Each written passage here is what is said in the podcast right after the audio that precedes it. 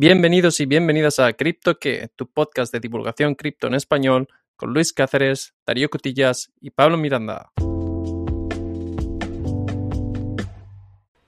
Muy buenas. Eh, hoy hablamos con eh, Pablo Artiñano Muñoz, que es un Business Developer Manager en nada más ni menos que Polygon.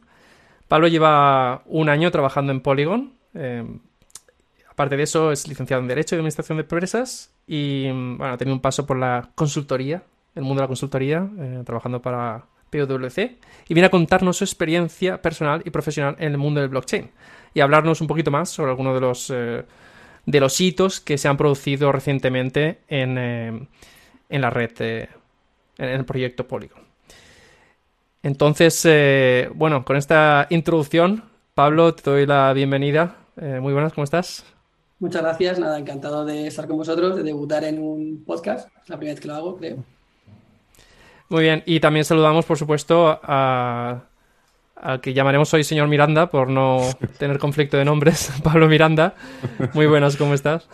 Buenas, Darío, todo bien, todo bien, encantado. Muy bien, muy bien. Pues eh, vamos a darle caña, Pablo. A ver, eh, vamos a empezar un poco con tu, con tu background. Em, ya hemos dicho que eres Business Developer Manager en Polygon. ¿Nos podrías contar un poquito en qué consiste tu trabajo? Sí, em, bueno, primero muchas gracias por, antes de empezar, por la oportunidad. Em, sé que estáis empezando con el mundo del podcast, pero para mí también es la primera vez que lo hago, o sea que encantado de hacerlo con vosotros. Y, nada, respecto a mi trabajo, el, mundo de, de BD es el mundo de las ventas. Al final nosotros somos una empresa de software B2B intentamos vender software a, a, clientes Web3 nativos, como pueden ser empresas de DeFi, de gaming en NFTs, o a empresas eh, Web2 que intentan transicionar de sus modelos productivos actuales a modelos, a modelos con una capa de blockchain.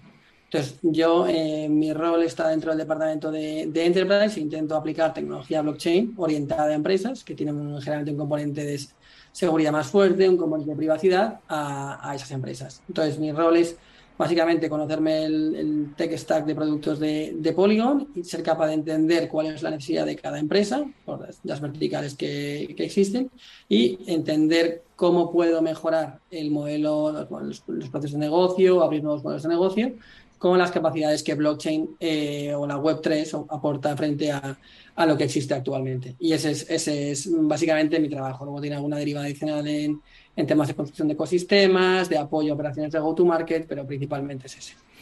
Muy, muy interesante. Además, es un tema que no hemos tratado en este podcast, porque casi siempre hablamos de los proyectos un poco desde, la perspectiva de lo que puedes leer en Internet y no se ve tanto esta, esta componente más orientada hacia los negocios, ¿no? Y al final también es, es otro de los campos en el que el blockchain está intentando eh, aportar soluciones. Em, te voy a preguntar, ¿cuándo te unes a Polygon y por qué decides hacerlo? Explícanos un poco tu, historia en el mundo blockchain. Sí, la historia, bueno, tampoco tiene mucha gracia, pero bueno, yo empecé, como todos, eh, bueno, como mucha gente, empecé año 2016, eh, en plena pre, pre, bueno, en el pre-segundo boom de, de criptos. Mi hermano conocía Bitcoin, me dijo, oye, mírate esto. Y, yo le dije, oye, pues enséñame cómo, dónde invierte. Me dijo, no, no, no te lo voy a decir. El famoso Reddit de Do Your Own Research. Empecé a estudiar por cuenta. En esa época estaba trabajando en Banco España, es un trabajo más light, tienes tiempo libre. Eh, y me puse a investigar por mi cuenta y fue cuando me metí como en toda la, en la parte más tech de Bitcoin, con, vamos, con, conoceréis Antanopoulos, que es un divulgador muy famoso creo que es griego-americano, eh, bueno, Master en Bitcoin, Master en Ethereum. En aquellos momentos eh, todavía no había empezado, todavía no empezado toda la problemática de escalabilidad de, con CryptoKitties. Pero bueno, me metí ahí, intenté moverme entre Banco de España a la división de, a la división de digital, blockchain. Hmm. ¿Había una división digital de blockchain en el Banco de España ya en 2016-2017? Sí, sí, sí. Wow. Eso sí que me sorprende. Sí que la había porque es una amenaza muy fuerte para ellos. Al final ellos tienen soberanía monetaria con el euro. El hecho de que haga una moneda que pueda amenazar eso, sobre todo stablecoins, para ellos es un riesgo sistémico muy fuerte y tienen que monitorizarlo. Entonces intenté moverme, no lo conseguí y, y entonces, eh, bueno, yo llevaba cuatro años en el sector público, me apetecía probar lo privado y me fui a Price. Y en Price, pues estuve allí tres años. Eh, al final del, de 2019-2020 intenté empujar la parte de blockchain dentro de Price. Y al final, aunque haya intención de moverla, pues hay mucho stopper interno, mm. mucho stopper interno porque es mucho riesgo. Generalmente lo que tú decías, la gente asocia blockchain a cripto, cripto a scam, scam a AML, a blanqueo de mm. capitales y, mm. generalmente pues eh, no te lo van a coger. Y yo en ese año ya tomé la decisión de, en 2021 tomé la decisión de, de, marcharme enero. Entonces empecé un blog mm, de blockchain, blockchain con regulación financiera. Tengo un background más o menos fuerte en, regulación financiera porque he visitado a, inspector del Banco de España y, y, esa mezcla de contabilidad, sistema financiero y, blockchain, pues eh, la intenté combinar en un blog. Lancé como 10, 10, 10, sí, 10 stories, 10 posts y empecé a aplicar a, distintos proyectos. Apliqué pues, a Chainlink, a Ethereum, a IOTA. IOTA fue mi primer proyecto en el que invertí, para mí un proyecto que me volvía loco, porque encima no eran blockchain, sino que eran un DAG, hacían algo distinto al mercado. Eh, em, y no me cogieron en ninguno de ellos. Básicamente me dijeron en todos que no. Pero eh, alguien debió ver mi post en, en, internet y me escribió un tío por LinkedIn y me dijo, ¿Are you looking for a job? Oh, mira. y ponía, ponía Matic y dije, With you, yes. Y entonces, básicamente, eh, me dijo, vale, mándame tu currículum, lo mandé esa tarde y a la semana tenía una entrevista con el jefe de estrategia de Polygon, que en ese momento llevaban todo el tema de las DAOs. Hmm.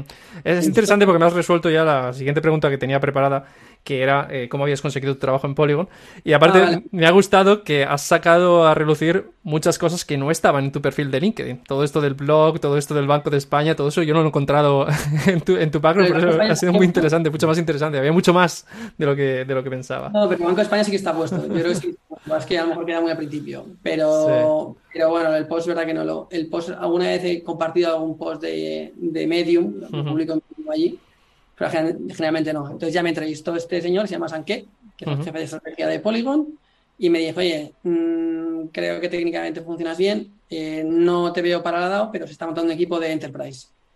Y entonces te va a entrevistar el, lead de Enterprise. El lead de Enterprise es uno de los cofundadores de Polygon Hermes, que luego ha sido la semilla que ha dado lugar al famoso SIC IBM, que luego si queréis hablamos también porque es como la gran apuesta de Polygon en, en el campo de escalabilidad. Y me entrevisté, tuve mucho feed personal con él y a raíz de ahí entré. yo creo que fui el segundo empleado de Enterprise. Antes que entra un tío, se llama Michael Jordan. De hecho, no es Este tío es, eh, es un, es un, es una, historia increíble. Este, este, tío es un youtuber de actuariales que es, que es, además uno de los mayores cracks de NFTs que yo he visto en el, en el mundo y es nuestro experto en NFTs en, en Enterprise. Y nada, y ahí entré. Ahí entré y, ahí arranqué el 22, el 21 de octubre del 2021 dejé Price y el 22 empecé en Polygon. Genial. Eh, perdona Darío, me parece muy interesante porque a veces vemos proyectos, vemos monedas, vemos tokens y se nos olvida que hay personas detrás y que hay empresas detrás. Y por eso te quería preguntar, Pablo, eh, ¿cómo, se trabaja? ¿Es, una empresa, entre comillas, convencional? Eh, ¿Trabajas en remoto? Eh, igual aquí estoy entrando demasiado en detalle, pero eh, me, llama la atención eh, si en algún momento parte del salario o hay bonus en Matic o, no, o me estoy columpiando ya. A ver, voy de atrás adelante. El bonus en Matic sí que los puede haber. Generalmente se paga en fiat, pero puedes pedirlo en, en tokens. Los referrals puedes pedirlos en tokens, también se pagan en fiat, en fin. Ahí en ese sentido tampoco es tan disruptivo. Creo que simplemente es igual que un igual que una empresa te puede pagar en equity o en phantom shares, aquí te pagan equivalente al equity, que serán eh, que serán tokens. Polygon, por ejemplo, Polygon es una fundación, Polygon no tiene equity. Entonces, eh, lo que tienen son los tokens, y son los tokens que, que, con los que con los que pagan, ¿vale? Y luego, en términos del trabajo, eh, las oficinas oficialmente de Polygon están en Dubai, están en Singapur, en la India, porque es una empresa india, y en Suiza. En España no hay nada, con lo cual es todo en, todo en remoto. Entonces, el remoto al principio es un poco brusco, porque pasarte de 24-7 mm, tú solo. Yo cuando entré éramos dos en Enterprise. Eh, pues es, un, es una cosa un poco brusca, pero es verdad que luego el equipo ha ido creciendo bastante. Eh, tenemos, somos 4 o 5 en Madrid, vamos ahora a saltar a un coworking en Madrid y, y, luego la relación que tú estableces por internet luego puede llegar a ser buena. Tenemos muy buena relación, hemos estado de hecho ahora de offsite en Turquía. Em, al equipo de Enterprise y, y, la verdad que, que, ha sido como muy, muy interesante ver a todos los compañeros con los que has hablado eh, online muchas veces, pues verlos en persona y pasar dos o tres días con ellos. Claro. ¿Hay posiciones abiertas en este momento o está todo cerrado? En, Polygon hay muchísimas. Vamos, no sé, miraros, la web, pero vamos, la, sobre todo hay más, o sea, la parte de Enterprise yo creo que está más completada, pero sigue habiendo mucha posición y mucha demanda porque el tech stack de productos de Polygon sigue creciendo. Eh, ahora se, lanzó, SuperNets hace poco, eh, se están, el, el CKVM sigue creciendo, Polygon ID sigue creciendo. Eh, eh, Polygon se, se está lanzando también, Nightfall sale de, de testnet a mainnet, entonces ese equipo necesita mucho, mucho soporte. Entonces, por la parte técnica, yo diría que hay mucha, hay mucha posición abierta. Interesante, teniendo en cuenta el, eh, contexto macroeconómico en el, que estamos, en el que incluso empresas grandes están despidiendo gente, empresas tecnológicas como, como Netflix, etcétera. Pero bueno, eh, esto es otro tema. Eh, muy interesante este, esta introducción y mm, vamos a pasar ahora a hablar un poquito más sobre, Polygon. Eh, hemos explicado ya en otro episodio, eh, dimos una introducción a Polygon y explicamos distintas características del proyecto, así que no hace falta entrar en mucho detalle, pero mm, quizá nos interesaría saber, bueno, desde mi punto de vista, Polygon es sin duda alguna la solución de escalabilidad para la red de Ethereum más popular que hay ahora en este momento. O al menos esa es la, concepción que tengo yo. Em, ¿Podrías explicar en tus palabras cuál es un poco la visión de, Polygon y, qué papel juega dentro del ecosistema Ethereum? Sí, a ver, esto es un, es un tema interesante porque es un tema de, concepciones. Aquí todo parte del famoso trilema, yo creo que lo habéis comentado alguna vez, en el que en teoría ninguna blockchain es capaz de adresear o de cumplir con las tres características fundamentales, escalabilidad y luego conjuntamente descentralización y seguridad. Entonces nosotros partimos de esa premisa y creemos que es así. Lo que hacemos es que entendemos que Ethereum funciona como un layer, como un layer que da toda la seguridad y descentralización posible, pues es un layer con una cantidad de nodos enorme y, es, y funciona como una capa de reconciliación notarial y nosotros actuamos como una capa de escala, como una capa de escalabilidad. Lo que hacemos es que procesamos transacciones en layer 2 las bacheamos y las subimos a, y las subimos al E1 con un como un checkpoint. Esto es lo que hace Polygon POS Chain. Y, básicamente así entendemos que se resuelve el trilema. Entonces, creo que Polygon funciona muy bien porque ha entendido que ese trilema, ese trilema no es solucionable con las capacidades actuales por una sola blockchain. Y de hecho, ahí están los intentos de los que se llaman Ethereum Killers de intentar, de intentar eh, eh, aunar en una sola blockchain las tres características. De momento se ha demostrado que no es, que no es tan fácil. Eso, eso enlaza muy bien con la, con la siguiente pregunta que teníamos preparada, que es, bueno, ¿cuál sería a tu forma de ver la ventaja de un proyecto como Polygon que voy a llamar eh, Ethereum Friend en lugar de Ethereum Killer con respecto a un Ethereum Killer que digamos intenta también resolver, podría ser eh, Solana, Algorand, eh, Cardano, todos estos proyectos afirman resolver el trilema de una forma o de otra. Eh, muy genérica, muy genérica esta pregunta, ya lo sé, pero bueno. Te la, puedo resolver. Eh, o sea, creo que la, que la gran fuerza de Ethereum es que Ethereum se ha convertido en el estándar de mercado.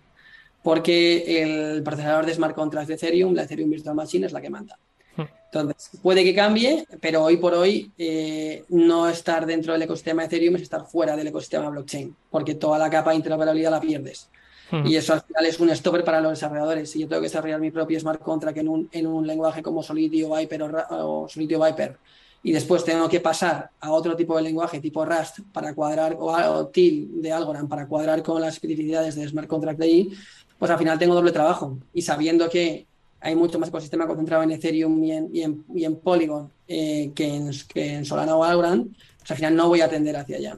Ese es el primer paso. Y el segundo es la seguridad que me, que me dan. Al final, Solana, mm, Solana ha tenido varios exploits este año. Hmm. Eh, al final es una red, una red rapidísima, probablemente sea la red más, más rápida del mercado, pero es una red más centralizada y esa centralización hmm. genera, genera al final esos, esos exploits que minan la confianza del, usuario final. Entonces nosotros creo que estamos en posición de dar un nivel de, un nivel de procesamiento de transacciones muy alto y sobre todo con la llegada de los de los, de los CK Rollups este, y en la unión con el Ethereum 2, bueno, Ethereum casi 3.0 con el sharding de Ethereum eh, y entonces no nos preocupa tanto la parte de escalabilidad o de TPS eh, pero sí que tenemos asegurada la parte de seguridad hasta que no puede fallar.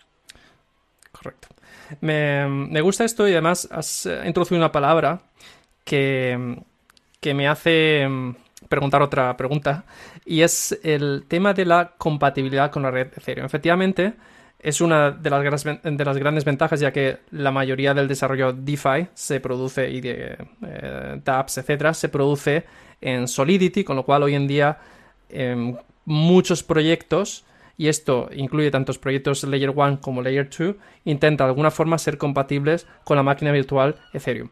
Pero yo tengo entendido que hay dos tipos de, grados de compatibilidad, les voy a llamar. Eh, uno es la compatibilidad, es decir, hay ciertos blockchains que son compatibles, pero son compatibles en un subset, en, una parte reducida de las funcionalidades que ofrece la eh, máquina virtual Ethereum, y otros proyectos que intentan implementar una máquina virtual equivalente.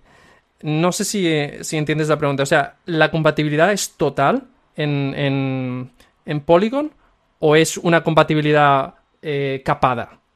A ver, esta es una, es una buena pregunta y no tengo, o sea, aquí me puede corregir cualquier técnico, pero en, Polygon es total. ¿Por qué?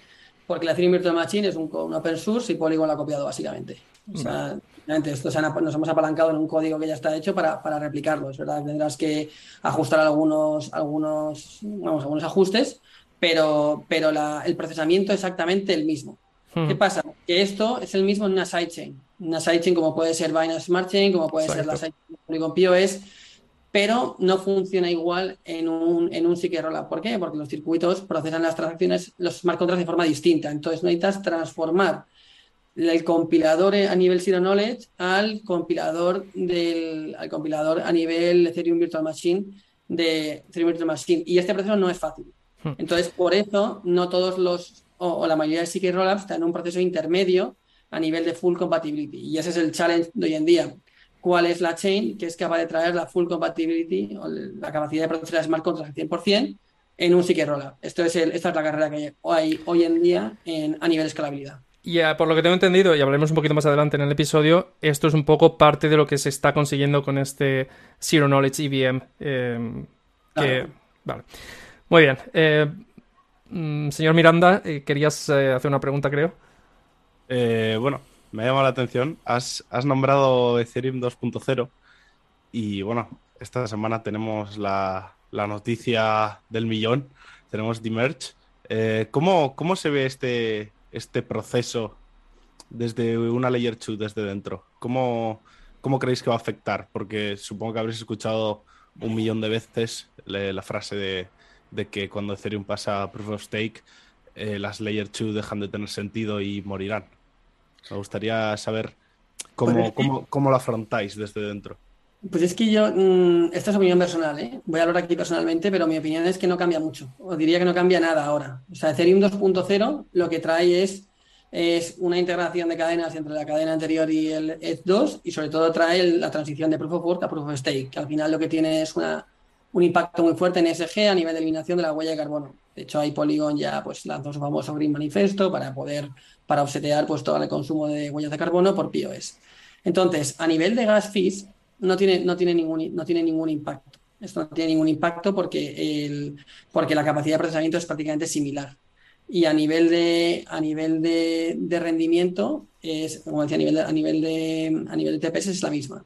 Entonces, eh, lo que se hablaba en su día es que Ethereum 2.0 iba a incrementar la escalabilidad de, Ethereum como tal y por tanto iba a hacer redundantes las, las Layer 2. ¿Por qué? Pues si Ethereum escala lo suficiente como para absorber todo el tráfico que actualmente se deriva a los Layer 2, pues eh, y, no, y consigo no disparar las fees, evidentemente pues el Layer 2 me sobra, porque siempre va a ser mucho más seguro una chain con 15.000 nodos o 10.000 nodos como tiene Ethereum que una chain como la Polygon POS que tiene 100 nodos. ¿Vale? Y que encima esos nodos no son no son, no puedes, o sea, no puedes, tú, no puedes montar tu propio nodo sobre la chain de, Polygon porque tienes, porque hay un cap, hay un cap a 100 nodos. Está basado en, el SDK de Cosmos, hay un, hay un cap de 100 nodos. Pero eh, la realidad es que la mejora en escalabilidad en layer, en, layer 1 va a llegar con los shardings. Y los shardings todavía no están aquí, los shardings son la tercera parte. Entonces, ahí es cuando va a tener impacto. ¿Vale? ¿Qué pasa? Que si los shardings llegan, lo que nosotros entendemos es que los sharding van a funcionar muy bien con los CK rollups. Porque, van a, porque los CK rollups se van a. Los, los sharding van a ser un amplificador de la capacidad de procesamiento de un CK rollup. Entonces, hoy en día esa escalabilidad no es tan necesaria porque al final el tráfico que se deriva en proyectos de Web3 no es muy alta, no es, no es tan alto, pero si conseguimos meter a empresas que sí que tienen una generación de transacciones bestial, ahí sí que va a hacer falta esa capacidad. Entonces yo diría que, que el sharding nos viene muy bien a todos y que, y que, y que Ethereum 2.0 nos beneficiamos todos. No es ningún stopper para un, para un Layer 2. Cuando hablamos de empresas que tienen este tipo de, de necesidades de carga de la red, estamos hablando de cosas tipo, como podría ser eh, Visa, Mastercard, no necesariamente ellas, pero este, este número de, de transacciones, por así decirlo. Sí, sí, sí, sí. O sea, al final lo que nosotros vemos es que cualquier empresa, eso es lo que hace nuestro departamento, cualquier empresa o prácticamente todas pueden mejorar o eficientar los, o incluso eficientar procesos productivos que tienen, abrir nuevos modelos de negocio en base a blockchain. ¿Por qué? Porque las capacidades que me da un layer descentralizado eh, y, la integración con una wallet a nivel de a nivel a nivel de automatización con un smart contract son más fuertes que las que me dan sistemas centralizados. Los que la seguridad, tienes tienes redundancias, tienes costos operativos más altos, etcétera. Por eso, por eso creemos que si las empresas saltan aquí y lo harán si, quieren, eh, si quieren buscar un tipo de solución a sus, a sus, niveles de vida actuales, pues ahí sí que tendremos un problema de capacidad. Y en ese sentido, pues el combo sharding con rollups pues puede ser, puede ser muy potente. Muy interesante esta, esta perspectiva, que además no se encuentra normalmente en las... Eh, en los blogs, etcétera, nadie te, da esta visión. Así que muchas gracias. Vamos a ir pasando a otros temas un poquito más eh, eh, de hitos que se han producido en el proyecto. Me ha, llamado, la atención, y ya lo has comentado antes eh, rápidamente, este hito que se llama Zero Knowledge EVM, pero no hemos explicado muy bien qué significa. ¿Podrías explicarnos así de forma sencilla qué significa? Sí, yo sí que les cuento bien un poco la historia eh, de Polygon aquí porque tiene sentido para ver cómo engancha así que bien. O sea, Polygon nace en el año 2017, creo que es, con el objetivo de solucionar el problema de escalabilidad que se veía en Ethereum, con CryptoKitties, con el boom de NFTs, etcétera, y, con, y a través de una sidechain. Polygon lo que hace, y lo que hace muy bien, es que durante ese año y el siguiente es capaz de, levantar y montar como casi 300 hackathons. Eh, esos hackathons lo que permiten es Em, desarrollar e iterar, iterar como muy repetidas veces toda la capacidad de, creación de dApps y lo que montan es una UI UX mucho más potente que la que existe en, en, otros entornos y además un set de herramientas mucho más, mucho más friendly para, para los desarrolladores.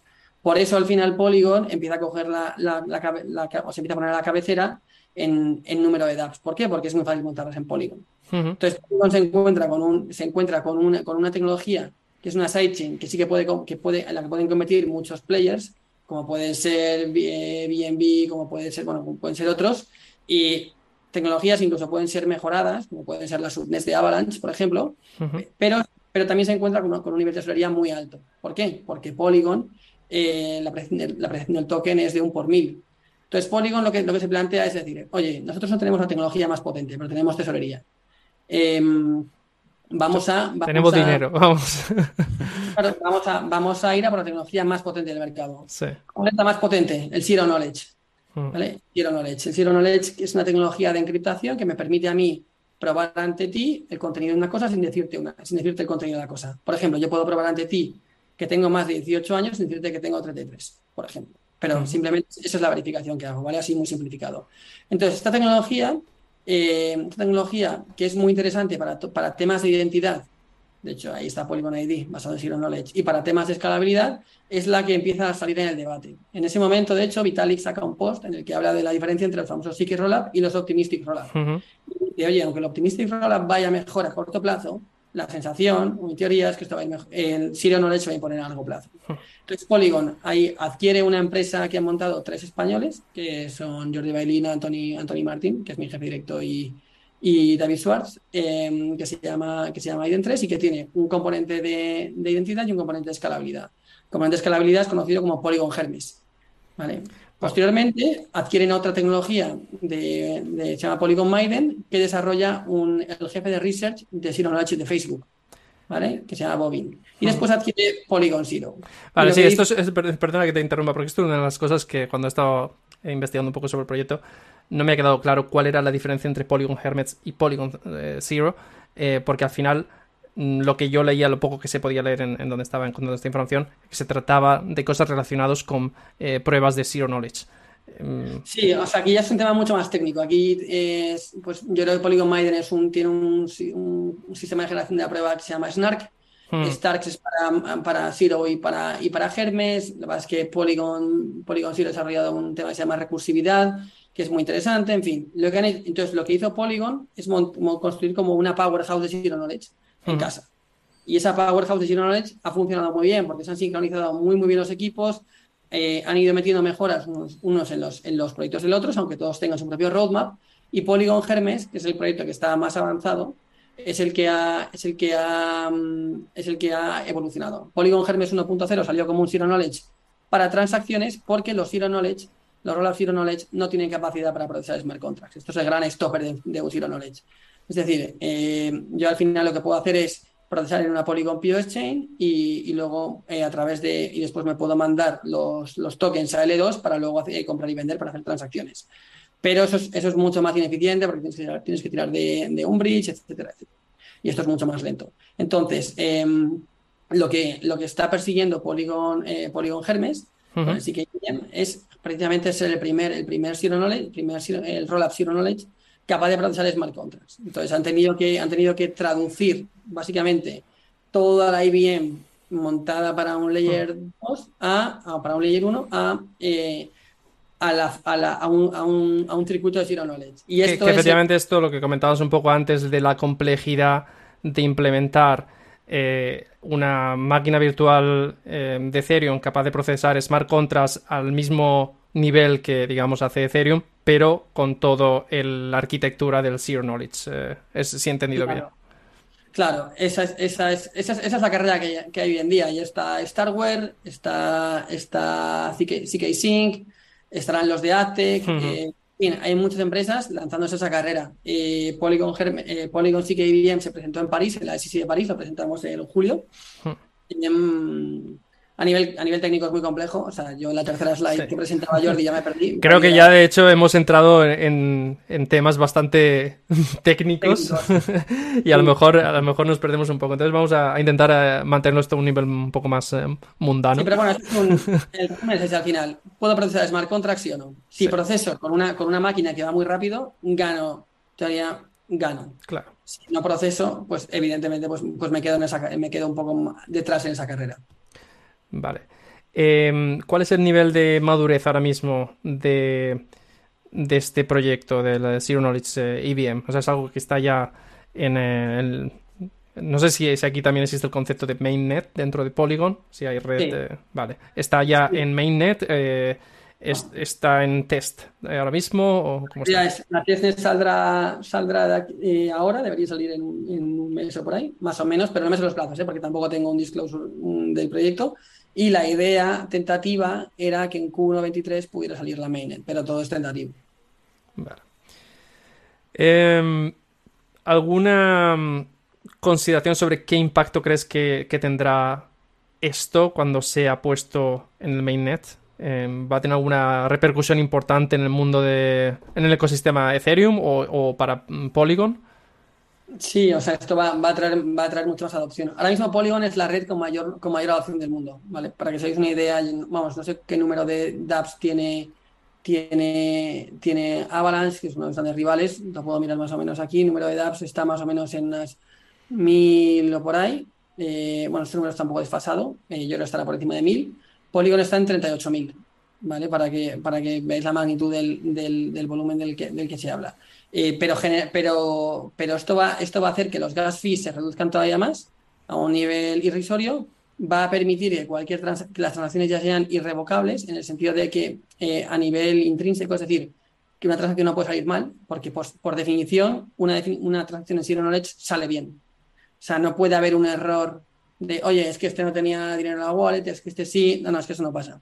Entonces eso es lo bueno, que al final tardas mucho en generar la prueba de Zero Knowledge porque te aseguras de que esto todo está bien. Ni aunque haya errores en el código, porque al final siempre existe la componente humana que desarrolla desarrolladores, que como desarrollador que soy, todos cometemos errores. Pero el componente, bueno, el, error en el código, evidentemente, si hay un error en el código, pero digo que partiendo de que el código está bien, o sea, de hecho es interesante esto. La diferencia entre un optimistic rollup y un zero knowledge es que en el optimistic yo digo que las transacciones por definición salen bien. Sí. Y las subo arriba, las subo a layer 1. Y luego se abre una ventana de una semana en la que, en la que los validadores pueden, pueden refutar y decir, no, no, esta no está bien.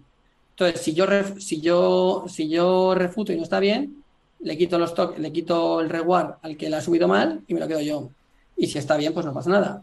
Aquí no, aquí es distinto. Aquí estrictamente yo me aseguro de que todo está bien. ¿Qué pasa? Si yo tengo que esperar una semana para que una transacción sea final, o sea, se garantice que es, que es finalista, eh, pues es que tardo, tardo más, o sea...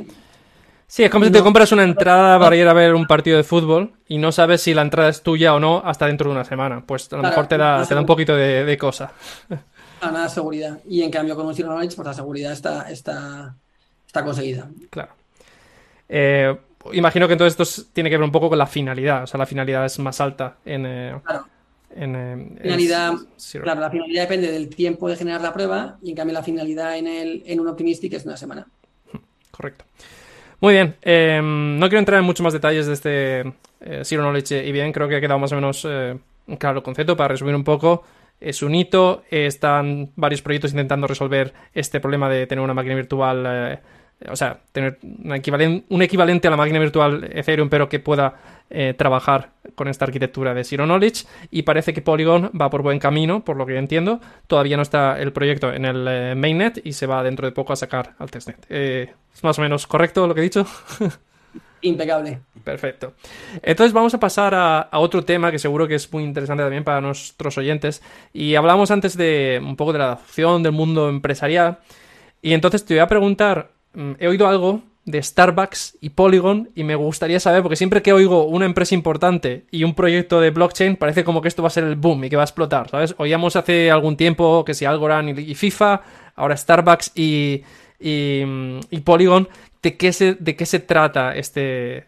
No sé si es un acuerdo o si es simplemente que han elegido eh, Polygon como blockchain para desarrollar una serie de, productos o servicios. ¿Nos puedes contar? Sí, o sea, aquí eh, lo primero, generalmente hay que tener cuidado con la forma de nombrar, porque hay eh, nombrar los acuerdos, pero sí, la idea es que Polygon es, va a ser la blockchain en la cual Starbucks va, a montar su sistema de loyalty points en, Web3. Vale, ese es el acuerdo. Entonces, lo que hasta ahora, todos los puntos que se generaban en Starbucks por, comprar, por participar en su ecosistema, ahora mismo van a pasar a, a, Web3 y dotándole de capacidades que no tenían antes. Pues son puntos que son tokenizados, que se pueden intercambiar, que se pueden vender, eh, las reglas del uso de los puntos están en smart contract y por tanto son más seguras, son, más, son, son inmutables, no me puede cambiar estar las condiciones del, de las, del, de del uso de puntos porque están, están definidas en un layer inmutable, en fin, esto es un poco el, el proyecto que, al menos hasta donde yo sé. De hecho, ahora que comentas esto, y una de las impresiones que me ha llevado siempre como desarrollador, yo soy un desarrollador tradicional, no desarrollo el blockchain, me he interesado un poco, pero todavía no, he entrado en, detalle. Pero una de las cosas que siempre me ha, traído de la tecnología blockchain es que un poco eh, quita cierta complejidad a la hora de, llevar a cabo, por ejemplo, si tú, tú tienes un Starbucks, a lo mejor a ti no quieres desarrollar toda la parte eh, operacional de infraestructura que necesitas para mantener un programa de royalty points. Y a lo mejor todo eso te lo proporciona el blockchain y te puedes dedicar simplemente a, desarrollar funcionalidad sobre eh, cosas que ya están construidas. Un poco es, es, eh, una lectura que hago yo como desarrollador que, me parece bastante interesante em, esa comprender el blockchain para quitar complejidad y para que tú te puedas, si tú tienes un negocio como Starbucks, que te puedas dedicar un poco más a tu negocio y menos a, yo que sé, a tener servidores, a mantener esos servidores, actualizar todo esto, porque al final todo eso te lo ofrece ya el blockchain. Em, vale, y ahora, perdón por este inciso, un poco separado de, la conversación. Em, ¿Hay algún otro proyecto así que destacarías, alguna otra colaboración que puedas mencionar que sea ya anunciada? Bueno, nosotros hicimos un partnership aquí en España con, Telefónica, básicamente para integrar una plataforma que se llama Trust OS, de certificaciones en, en, en la blockchain de Polygon como unos proveedores. Eh, recientemente lanzamos también, eh, han, salido acuerdos con Stripe para, para, que los creadores, para utilizar Stripe como pasarela de pagos eh, de los creadores de contenido en Twitter. han salido acuerdos con Disney. De hecho, Polygon es la única blockchain que va a participar en el programa de aceleración de Disney. acuerdos con Adobe también han salido. En fin, yo creo que hay, hay bastantes y, y de hecho se trabaja internamente en seguir creciendo el ecosistema. Muy bueno. Eh, también hay que decir que no todo pueden ser buenas noticias. No sé cómo, cómo planteáis esto, esto desde dentro, pero bueno, el mercado está como está. Y yo te quería preguntar, pues, este, este contexto, eh, ¿cómo, lo veis desde dentro? ¿Cómo lo planteáis?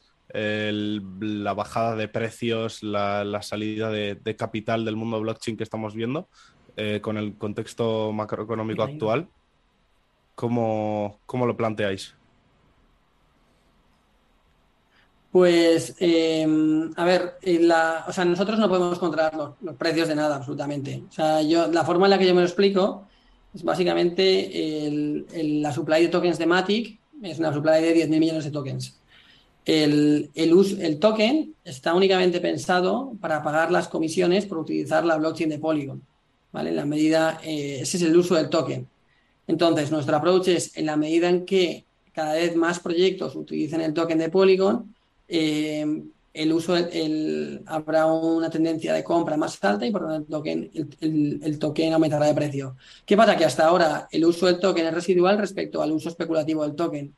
Por tanto, por mucho que se genere adopción, la correlación en el mercado de criptos es muy fuerte contra todo el mercado de renta variable, con todo el mercado de renta variable. Es decir, ha caído blockchain, pero ha caído Netflix un 30%, Amazon un 40%, Meta un 50%. O sea, creo que no somos distintos al resto y, y, esto es una cosa, una cosa que me gustó mucho en la SEC de París.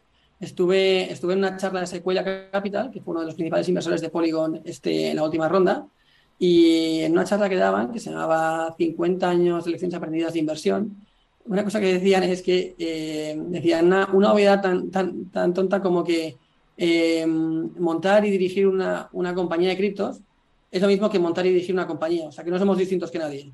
Nos hemos creído que por ser cripto, por ser Web3, nos podemos saltar todos los procesos habituales de corporate y, no es así. Nosotros simplemente contamos con un subyacente y un modelo de negocio distinto, pero los procesos están ahí. ¿Vale? Entonces, creo que nosotros no, no estamos exentos de que el mercado nos arrastre. Luego, además, también hay un componente de, de miedo. Al final, eh, se genera mucho ruido, mucho ruido mediático con, con criptos, eh, eh, hay, mucha, hay, mucho, hay mucho warning por parte de autoridades reguladoras, CNMVs, etcétera. muchos ah, enemigos institucionales, digamos, también. Efectivamente, efectivamente. vamos, a ir más lejos, yo creo que Christine Lagarde dijo que Christine Lagarde dijo que, que todas las criptos son, son peligrosas. bueno, no sé qué dijo. Dijo un comentario comentario en el que dices, oye, mira, hay 7.000 criptos en, en, listadas en CoinMarketCap. Eh, vamos a hacer un ejercicio un poco, o sea, siendo la presidenta del BCE, yo creo que esperaría un, análisis un poco más, un poco más profundo de, de, a qué se refiere con todas las criptos, porque hay muchas que aportan un value muy interesante. Si es más lejos, Bitcoin actúa como, como un oro digital, es un use case que ha terminado, es oro digital, pero es, es mejor al oro en el sentido de que es más seguro es una blockchain que nunca ha sido, nunca ha sido hackeada, es mucho más transportable, pues la blockchain es más rápida que una carretilla, es mucho más fraccionable porque hay 8 unidades Satoshi, está limitado porque es deflacionario a, 21 millones de, bitcoins, entonces, em, y se, y se fundamenta la confianza como el oro, entonces bueno, pues creo que hay muchos mensajes que no ayudan y que en general el mercado creo que es, que es, que es bajista ahora mismo. Por eso nosotros en de Polygon, yo creo que la sensación es de, mucha tranquilidad, de decir, oye, nosotros, o sea, mientras, mientras, mientras no haya un problema de liquidez dentro de la empresa, pues nosotros seguimos lanzando nuestro modelo de negocio y asumiendo que el mercado oscila y ya está. Claro, eh, me parece muy interesante esto que comentas sobre, sobre las críticas. Yo creo que realmente, más que desde, desde el odio, desde el rechazo, vienen desde, desde el desconocimiento. Entonces, bueno, es también nuestra labor un poquito ir eh, ayudando a esa, a esa, adopción masiva de la, que tanto, de la que tanto se habla, pero bueno, pasará tiempo. Oye, eh, comentabas sobre Bitcoin Y te quería preguntar yo, no sé si, quieres responder a esto, supongo que no tendrás problema, eh, sobre otros proyectos blockchain. Nos has nombrado IOTA antes también. Que, bueno, otros proyectos blockchain que te, que te llamen la atención, que te parezcan interesantes. Creo que IOTA no es un proyecto blockchain, por lo que tengo entendido. Em, bueno, pero es un DAG, ¿no? Y trabaja sí, para Eso, o sea que eh, lo puedes nombrar ahí. Pues mira, eh, Bitcoin fue el primero que me estudié y me parece impresionante. Eh, y sobre todo toda la parte del Lightning Network como el primer L2, primer L2 transaccional que, existió, aunque no fuera, no fuera a nivel de procesamiento de smart contracts, por la limitación del lenguaje de Bitcoin. Me gustó mucho IOTA por la, por la flexibilidad de, de, su, de su arquitectura, me parece muy novedosa. Eh, Después, me, como stablecoins, las stablecoins siempre me parecido muy interesantes. De hecho, la que, la que más me he mirado es, MakerDAO. Creo que es la que he dedicado más tiempo a, entenderla porque me parece un modelo, un modelo, un modelo muy interesante. y eh, Avalanche me parece también como un, proyecto muy interesante. Eh, Binance, por cómo combina todo el ecosistema. Binance tiene una parte de B2B con Binance Smart Chain, tiene una stablecoin, tiene un ecosistema B2C con el exchange. Entonces, es una. la, realidad es que Binance es un ecosistema poderosísimo, porque probablemente no tenga tecnología más puntera, aunque hay un proyecto de sí que rolar dentro de Binance y que sí que está muy orientado hacia el mundo de gaming NFTs.